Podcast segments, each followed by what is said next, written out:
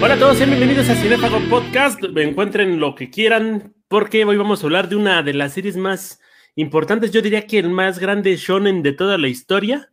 Eh, estamos hablando de Hunter x Hunter y aquí estamos con Ken. ¿La pruebas esa idea o no la pruebas? Está canijo, está canijo. No creo que sea el mejor, pero sí es, sí hay con queso las quesadillas. Empezamos desde lo práctico. En un shonen lo que más nos interesa son las peleas y creo que esta parte tiene, bueno, esta serie tiene lo más importante en el hecho de que estos conflictos que son prácticamente violentos, eh, físicos, se resuelven primeramente con la inteligencia. Los personajes siempre están un paso adelante de su, de su opuesto o buscan estarlo y entonces hay veces que nos echamos 5, eh, 6, hasta 20 minutos viendo qué es lo que va a pasar en este momento, en el siguiente momento con las peleas y creo que es algo muy, muy valioso porque nos quitan esta cuestión de que todo va a salirse, va, a salir por quien tenga, digámoslo de esta manera, el pito más grande. Así es, así es mi querido Momo. De hecho, la forma en la que a mí me vendieron Hunter x Hunter, voy, va a sonar polémico, pero a mí visualmente Hunter x Hunter no me llama mucho la atención. Entonces, si hubiese sido por cuenta propia, jamás hubiera visto la serie. Pero un buen profesor de la facultad llegó así, ¿no? Como fanático religioso, tocó mi hombro y me dijo, esta es la serie en donde el más débil puede ganarle legalmente al más fuerte. Y dije, ay, los mariachis, ¿cómo, ¿cómo está eso? Y pues así empezó a adoctrinarme en, en los caminos del NEN.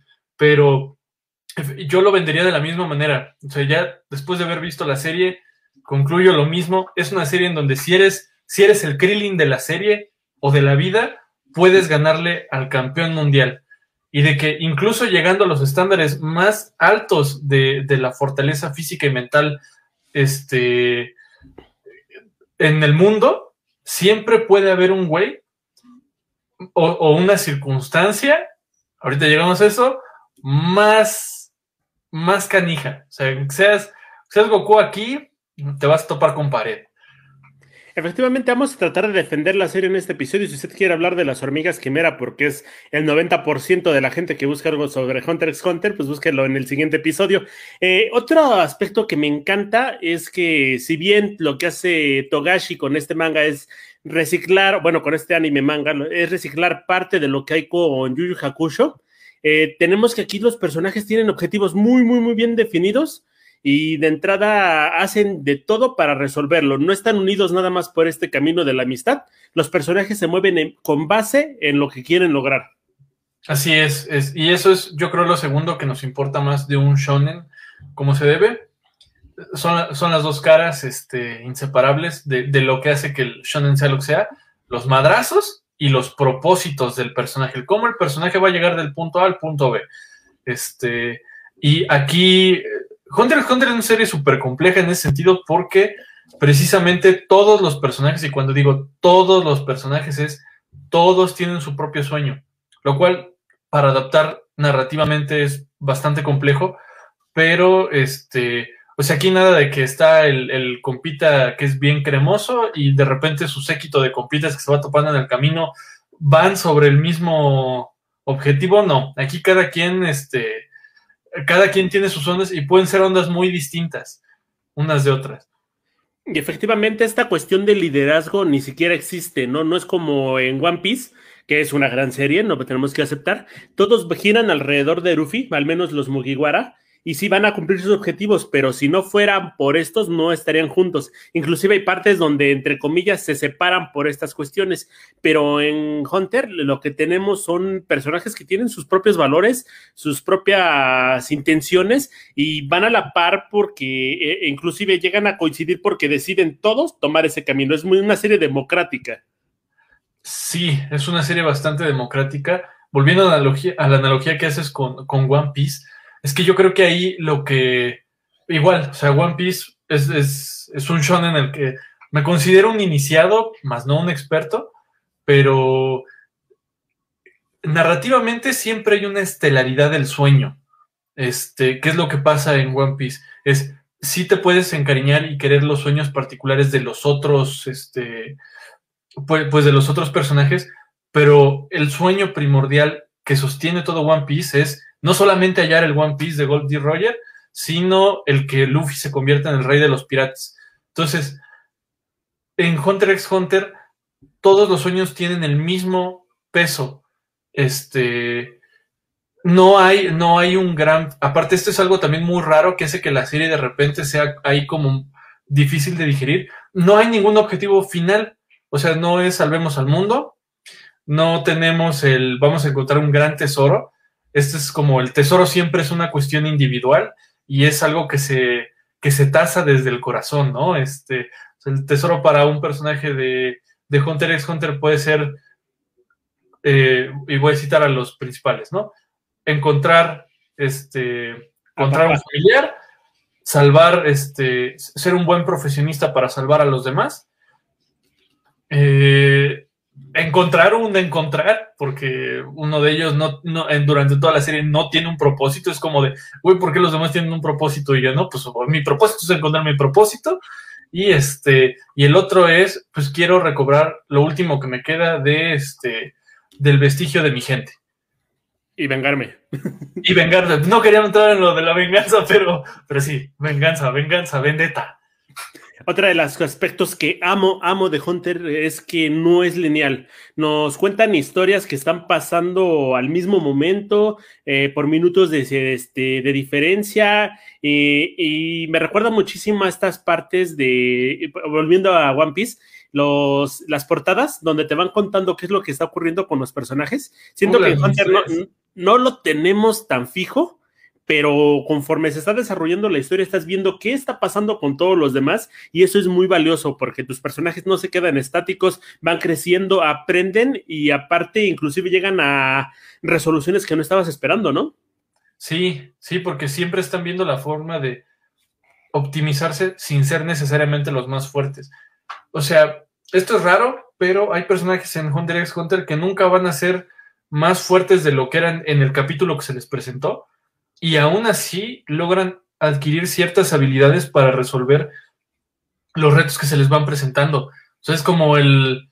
Es, es, si ya lo dijimos en un episodio pasado, Momo, que Yoyos era fuerte del lado de las Magivers, ¿no? Estas soluciones prácticas en situaciones críticas. En Hunter x Hunter yo creo que es la piedra angular de las Magivers porque, pues sí, de repente es como de, nunca, admito que, es el propio personaje dice, admito que nunca soy fuerte, nunca voy a ser fuerte, nunca me van a salir bien los madrazos, pues a ver de qué otra forma resuelvo este show. Inclusive hay ocasiones donde los personajes están entre la espada y la pared, deciden no abandonar su objetivo, se ponen en riesgo inclusive de muerte y la cuestión sale resolviéndose de otra manera, ¿no? Me hablo en específico de los exámenes del cazador con Gon enfrentándose a este samurái. Y es, voy directamente a lo siguiente. ¿Qué te parece la resolución de los conflictos? A mí me parece bien, porque realmente no es plot es una cuestión de cualquier cosa puede ocurrir. Y cuando digo cualquier cosa es cualquier cosa. Y aparte es una onda de, este, a veces te sale el plan y a veces sencillamente otras cosas que ni siquiera es el villano, ¿no? Otras cosas pasan que hace que toda la jugada se mueva y tienes que armar otra vez un plan desde cero. Entonces, eso es, eso es bastante interesante. Algo que también está muy presente en Counter x Counter, creo que son las consecuencias. Mm. Aquí no, creo que no son tan inclementes de te equivocas y, muerte y destrucción, pero sí es una, o sea, es, es muy aleatorio. O sea, si tú te equivocas en, en un plan que tienes para resolver un algo, puede que de todas maneras salga bien la situación o puede que todo se vaya al carajo. Es una apuesta. Siempre es, Hunter x una decisión en Hunter x Hunter siempre es una apuesta. Y esa apuesta aplica en todos los personajes y en todos los niveles de poder de la serie. Y esta verosimilitud de las situaciones, porque de repente sientes, esto sí pasaría en una historia real. Sí, eso sí hace que tengas pelos porque dices, esto, esto sí pasa en la vida real vaya, o sea, quitándole lo fantástico, la tapa, la, la, cobertura de lo fantástico, dices, sí, o sea, ¿cuántas veces uno en la vida puede decir, este es el plan que me va a llevar a la victoria y de repente, pum, se te mueve la jugada? Entonces, eso es algo que le da una dimensión muy particular a Hunter x Hunter. Y a mí, a mí lo que la cereza del pastel, lo que más me encanta de Hunter x Hunter es esta situación donde el prota no está destinado a luchar contra el villano en turno, ¿no? Esta cuestión donde puede estar este, pululando alrededor o inclusive ni siquiera estar en todo el conflicto o ser una parte mínima de la resolución de este. Y a fin de cuentas te terminan contando una historia que se siente este, verosímil, eh, adictiva y aparte dices, no, pues estoy conforme con los resultados, ¿no? Sí, yo discrepo un poco en la cuestión de los resultados porque Hunter x Hunter es una cosa bien random y es bien aleatorio y si hay resoluciones que a mí no me... Mm, las entiendo porque están justificadas, no terminan de encantarme, pero ya cuando lo ves con otra perspectiva, o sea, ¿qué, ¿qué, pasó la primera vez que vi Hunter x Hunter? Dije, no sé qué coño estoy viendo, pero me gusta. No sé por qué me gusta, pero me gusta. Este, ya después es como, ok, nada de lo que yo sé previo a ver esta serie aplica aquí. No hay fórmulas. La neta, o sea, ahorita sí le puedo encontrar dos, tres fórmulas que podemos encontrar en otras series, pero, pero vaya, no vienen a mi mente a menos de que haga un esfuerzo consciente de decir, ah, mira, ahí usaron tal, tal recurso. En realidad, pienso incluso que no hay villanos en Hunter x Hunter. Hay en todo caso esta situación de equipos, ¿no? Un, el objetivo de cierto grupo de personas puede contraponerse en el objetivo de otro grupo de personas y la, digamos que es así, el, el grado moral que cada uno de estos personajes tiene para poder jugar sus piezas es variable, pero no necesariamente cae en la villanía. Nunca hay ni siquiera en el famosísimo arco de las hormigas quimera, un alguien que digas, este güey es un villanazo y quiere destruir, dominar el mundo, no lo hay. En todo caso hay figuras de poder, ¿no? Y se mueven respecto a lo que tú esperas que se mueva una figura de poder, ejemplo, un presidente. Y hay un aspecto interesante en el hecho de que también el héroe pasa por esta transformación o acciones que son cuestionables. Sí, sí, o sea, porque es, es algo que vaya, hay series a las que les gusta cuando tienes un personaje que es muy puro, eh, forzarlo a que tome eh, ciertas actitudes bastante comprometedoras que lo van a romper porque rompe su ética, ¿no? Este, personal.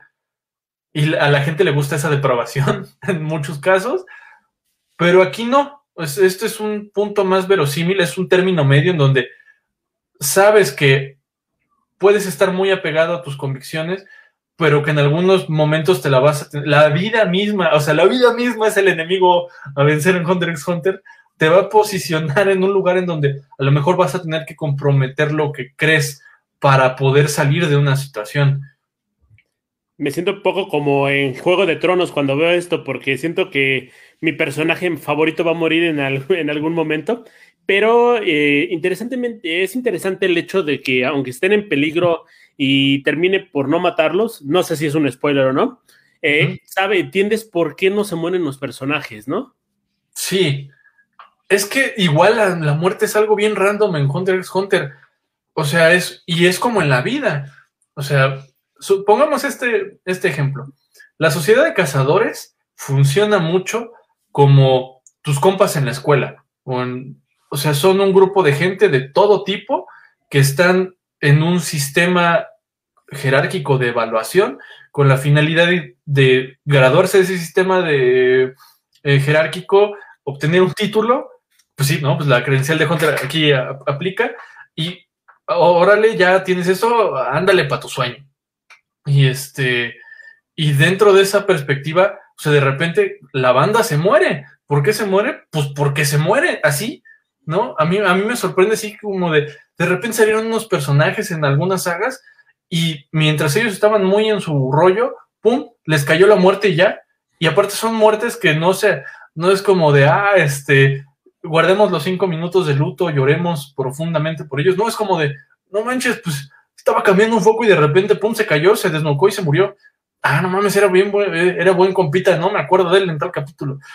Y es una cosa, se, siente rarísimo. Hunter x Hunter, si yo pudiese compartir eh, en una palabra, es raro. Solo es raro y aleatorio en ese sentido. es muy interesante cómo Togashi de repente te empieza a mostrar personajes y les empieza a dar desarrollo y tú dices, ah, este va a ser el chalán, este va a ser el amigo, este va a ser el, el objetivo a vencer, ¿no? Y de repente desaparecen de la nada, ¿no? O sea, se murieron por alguna cuestión que tenía que ver con su narrativa o con el afán de explicarte cómo funciona el mundo en el que está inmerso, ¿no? Por ejemplo, no, no me voy a adelantar, ¿no? Pero iba a mencionar a Jairo. Mm, yo creo, pues es que, a ver, aquí hay, hay que hacer un punto de Togashi Land, de este, sí, y aplica solamente para Jairo, sino para muchos otros personajes, eh, pero como Togashi se lo toma más... Togashi es uno de los mayores mangakas en el mundo del anime, conocido, por ejemplo, por haber terminado Yu Yu Hakusho y por haberse casado con la creadora de Sailor Moon. Naoko este, Takeuchi. Ajá, pero después de Hunter X, que diga, después de que terminó Yu Yu Hakusho, él dijo, no quiero dibujar manga por obligación, quiero dibujarlo porque es algo que me gusta y lo haré cuando me sienta con las ganas de hacerlo. ¿Cómo conecta eso a la historia? Pues quién sabe, ya encontraremos una forma de, conectarlo, ¿no? Este, entonces, yo creo que Togashi lo hace nada más. Ah, ahorita se me ocurrió hacer este personaje que estaba bien chido, tiene potencial, órale, venga. Ahorita ya no quiero seguir ese personaje, no, ya me aburre, lo voy a hacer de otra forma. Y, es, y eso también genera que es como de, pues te cambia siempre la jugada, ¿no? Tú dices, este compita, vamos a enterarnos de cosas fuertes, y a lo mejor no, solamente está ahí. Y compitas que de repente decías, ay, este güey, que está bien raro, les da un montón de, pues de profundidad y de trasfondo. Es algo que también se da mucho, yo creo, por este azar de que Togashi dibuja lo que quiere y cuando quiere. Efectivamente, y lo va ligando. No sé qué, este, me gusta mucho tu teoría, creo que es la que quiero creer. Eh, también me gusta pensar que Togashi es un genio y que le encanta trolear a la gente, pero en algo que no trolea para nada es, un, es en sus power-ups creo que todos los power-ups, inclusive el definitivo, que es el más criticado de todos, eh, tienen su motivo de ser, tienen su trasfondo, inclusive sea el tiempo suficiente para, dar, para desarrollártelos, mostrártelos y decirte, esta es la forma en la que vamos a combatir a partir de ahora, ¿no? Sí. Es que yo creo que también Togashi lo que hizo. A Togashi es muy conocido también porque es muy fanático de juegos RPG, por ejemplo. Y en los RPGs siempre está el job class y las estadísticas, ¿no? Este, diferentes tipos de caminos en los que, no sé, tienes un guerrero, un mago, un esto, un aquello. Y hay mil clases y hay mil subdivisiones.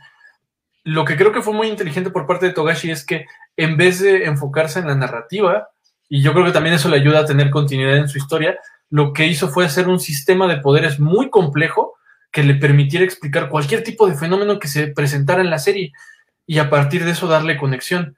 Es decir, el, y para esto, para quienes nos escuchan y no saben de qué diablos estoy hablando, así como en Dragon Ball tenemos, por ejemplo, el Ki, en Hunter x Hunter tenemos el Nen. El Nen es igual, la energía del alma. Esta energía puede servirte para hacer lo que quieras.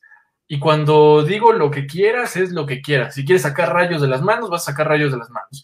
Si quieres hacer constructos mentales que se materialicen en la realidad, lo puedes lograr. Y entre una cosa y, otra, o sea, hay un montón de excepciones a la regla y demás.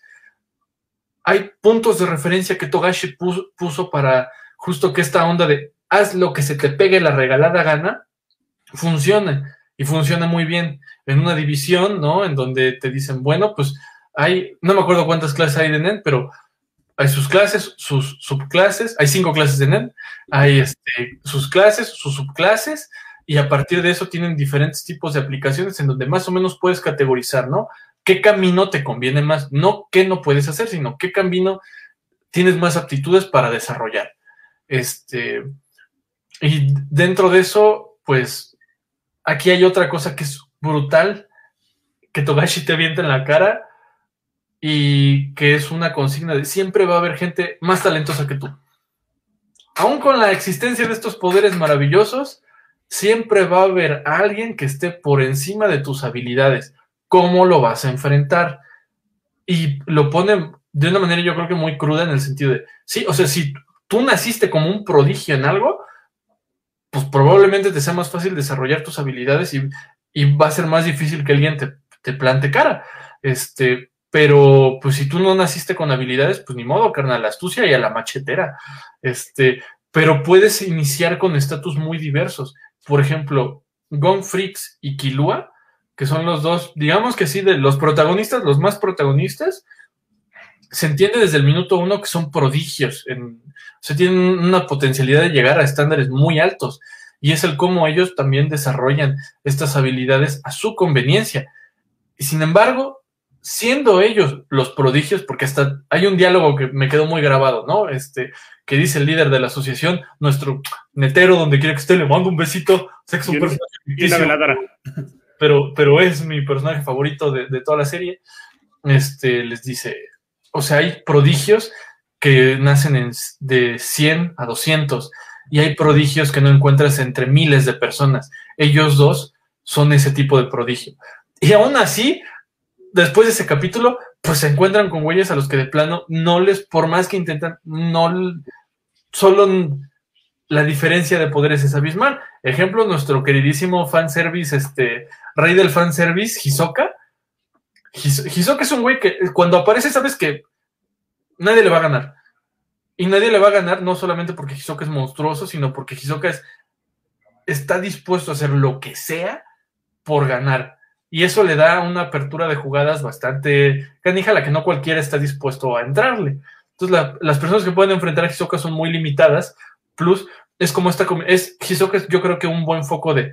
Es la combinación perfecta entre talento puro y estrategia machetera pura. Ahora, me equivoqué al decirte que eran cinco, no, eh, son seis este, tipos de NEN. Materializador, transmutador, intensificador, emisor, manipulador y especializador. Especializador o especial. Eh, aquí lo interesante es que estos personajes se miden mucho por el talento, la forma en la que aplican. Eh, y lo, lo, interesante del NEN es cómo cada quien le da su propia aplicación, porque incluso puedes tener habilidades de mierda y convertirte en un monstruo. Ejemplo, Hisoka, lo que tiene es una especie de chicle y con ese chicle se convierte en el personaje más badass de, pues prácticamente, mm, eh, digamos, todas las temporadas menos una, ¿no? Eh, es, lo, es, creo que más bonito de toda esta serie, el hecho de que todos los personajes tienen una forma de sobresalir, de tomar su papel en este camino, ¿no? Y lo que más amo del NEN es que no tiene números si bien, o sea, con Dragon Ball lo echamos a perder, ¿no? Por eso Akira Toriyama tuvo que tirar todo su esquema y empezar a manejar el, el ki de Dios, porque de plano ya nada más estamos hablando de números estratosféricos y nada más eran números tras números tras números. Ya estamos prácticamente cerrando Don Genetic, pero quiero que me hables de cómo ves eh, el mundo de, de Hunter x Hunter como una aventura. Es eh, la mayor caja de juegos en la que te puedes sumergir, porque hay de todo. Existe todo. O sea, lo que se te ocurra, existe.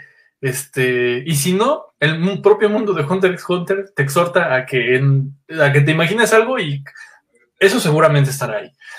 Pero este, sí se siente precisamente como eso. Es, es, es, muy, es rara mi analogía, pero es mucho como enfrentarse al mundo real día tras día que no sabes con qué te vas a topar, pero ahí está, ¿no? Enorme, abismal, y pues uno tiene que abrirse paso.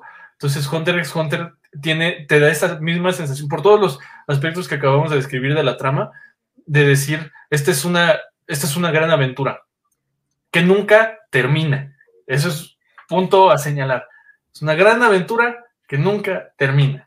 Y nunca va a terminar porque con el ritmo que publica Togashi, pues ya tendremos que resignarnos. Yo les recomiendo que vean la saga del, vean hasta la saga, bueno, lo que se ha animado en la, esta serie del 2011 y ya con eso se quede, ¿no? Porque lo más seguro es que no terminen de animarla. Ahora, creo que otro de los factores que tiene como muy a su favor es el hecho de la amistad. Estamos acostumbrados a series donde, ay, te doy mi poder, amiguito, ay, eres mi amigo nada más porque te conocí un día y me salvaste la vida, ¿no? Aquí estás hablando de amistades que se nutren, que se demuestran más que nada, porque te juro que en la serie al menos Gon habrá dicho unas, no más de seis veces que Killua es su amigo, ¿no? O viceversa con Kilua. Y aún así sabemos, creo que es la relación de amistad, de fraternidad más pura que he visto en una serie. Concuerdo contigo completamente, Momo, porque igual está tratado de una forma muy orgánica. O sea, es esta onda en donde no hay, como no hay personajes perfectos, normalmente en una serie existen estas ondas de siempre hay un referente de virtud. Siempre hay un güey que es el representante de los buenos valores o del ideal de lo que el autor planea. Y aquí, en Hunter Hunter, solo son personas. Solo son personas con defectos y, y virtudes muy diversas que tienen sus puntos altos y sus puntos bajos. Entonces es como tú te comportas con tus compitas, ¿no? Cualquiera que tenga amigos en un plazo largo de tiempo, sabes que a veces estás en las altas, a veces están en las bajas, pero que la banda siempre está ahí como para echarse. O sea, no sabe, la banda no sabe de qué manera apoyar a su amigo, pero ahí están echando bola y tratando de sacar lo mejor de cada situación, ¿no? Y eso es muy interesante porque precisamente las amistades de Hunter x Hunter es como estas curvas, ¿no? O sea, este, va de repente por una onda en donde, eh, sí, viva la, la aventura, estamos muy divertidos, este, qué buenos tiempos, y de repente es como de, no manches, nuestro compita se enfermó, o no manches, este, es, ahorita no sabemos qué hacer para, no se estoy inventando, ¿no? Este, para cubrir los gastos de un algo, ¿qué hacemos, no? Pues no sé, pues qué se te ocurre. Entonces, eso permite el hecho de que personajes que no sean eh, eh, ideales de virtud tengan que enfrentarse a la resolución de problemas, les da eh, precisamente este crecimiento de cuando termina el problema, sus lazos fraternos son más estrechos porque saben que pueden confiar en ellos en ciertas situaciones y saben en qué parte de las situaciones o ante qué clase de situaciones unos van a responder mejor que otros. Ahora, ya para finalizar, yo considero que mis tres shonen favoritos, piensa en los tuyos, en lo que doy mi respuesta. Los tres shonen que yo considero de mayor calidad, no los favoritos por así decirlo, porque pondría Yu-Gi-Oh por ahí, eh, estaría en primer lugar, metemos a Hunter x Hunter. En segundo lugar, meteríamos a Rurouni Kenshin por la situación histórica y todo lo macizo que tiene. Y en tercer lugar, yo metería a Shaman King, generalmente porque tiene este mismo afán de la resolución diferente de las cosas. ¿Tú con qué te dirías? Pues yo tengo muchos amores en ese sentido, entonces está cabrón. Pero, a ver, de los que uso como mayores referentes y creo que bien tienen su lugar, uno sería JoJo's eh, Bizarre Adventure, siempre, o sea, desde que empecé yo, fue, fue el amor total y completo. Este, el puño de la estrella del norte, siempre, siempre, siempre lo uso como referente para cualquier cosa. Entonces, igual lo tengo en un estándar, en, un estándar muy alto en mi corazón. Y el tercero, yo creo, voy a ponerlo entre muchas comillas, pero One Piece está perfilando en un, en un shonen que no voy a olvidar. Y le está comiendo el mandado a muchos, este, a muchos. Porque One Piece, yo creo, haciendo un paréntesis, que no se trata ni de los poderes ni de la aventura. One Piece es a lo que estás dispuesto a hacer por cumplir tu propósito y tu sueño. Entonces eso te trae unas manly tears bien canijas, ¿no? Es como de, o sea, es esta onda del el mundo va a ser completamente hostil y solo a ti te toca hacer realidad tu sueño y tu propósito de vida. Y bueno, ya hablaremos de eso en otra ocasión, pero ese, ese, ese ángulo es lo que hace que One Piece esté convirtiendo en mi tercer este, shonen favorito. Que también, bueno, ahí, ya me extiendo, ya ves, siempre me extiendo, mi buen. Vas, vas, vas, Ni pedo, ni pedo este es, este es un punto que también encuentro en Hunter x Hunter en una menor medida. O sea, yo creo que he tenido más estas revelaciones románticas sobre los sueños en One Piece, pero hay una en particular en, Hunter x Hunter que no se me olvida y que yo creo que nos sirve como parteaguas para el siguiente episodio en donde también hablaremos de Hunter x Hunter, que es Netero.